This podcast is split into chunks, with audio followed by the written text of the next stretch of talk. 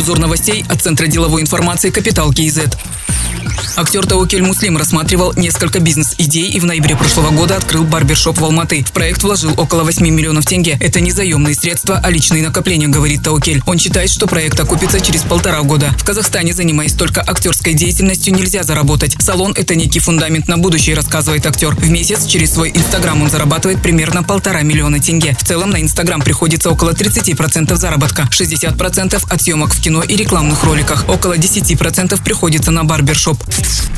Аналитики Финпром изучили зарплаты казахстанцев. Наибольшая среднемесячная заработная плата зафиксирована в Атырауской области – более 320 тысяч тенге, Мангостауской области – более 278 тысяч и в столице – около 268 тысяч тенге. Самые высокооплачиваемые отрасли – финансовая и страховая деятельность, научная и техническая область и информационно-коммуникационная сфера. При детальном рассмотрении подотраслей получилась другая картина. Выяснилось, что и наибольшие зарплаты у специалистов в секторе морского и прибрежного грузового транспорта. Хотя в целом транспортно-логистический сектор не входит в топ высокооплачиваемых отраслей. В тройку самых дорогих специалистов включены также сотрудники в области обязательного соцстрахования, работающие в сфере госуправления, обороны и соцобеспечения.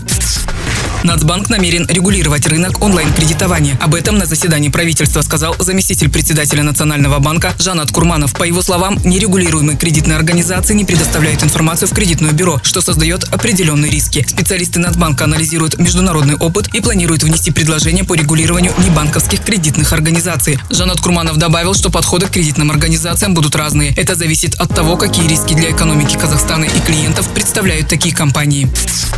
Правительство и Нацбанк заключили соглашение по макроэкономической политике. Основные задачи – обеспечение стабильных цен, доступного финансирования экономики и устойчивости финансового рынка. Предполагается постепенное снижение уровня инфляции, сохранение плавающего курса тенге и либерального валютного законодательства, внедрение рискоориентированного надзора. Будут приняты также меры по обеспечению привлекательного инвестиционного климата, доступности и прозрачности фондирования, роста инвестиций в экономику страны. Расчеты по крупным сделкам переведут в безналичную форму. Все это должно увеличить инвестиции в основной капитал до 30%, долю малого и среднего бизнеса довести до 35% и сократить долю теневой экономики на 40% за три года.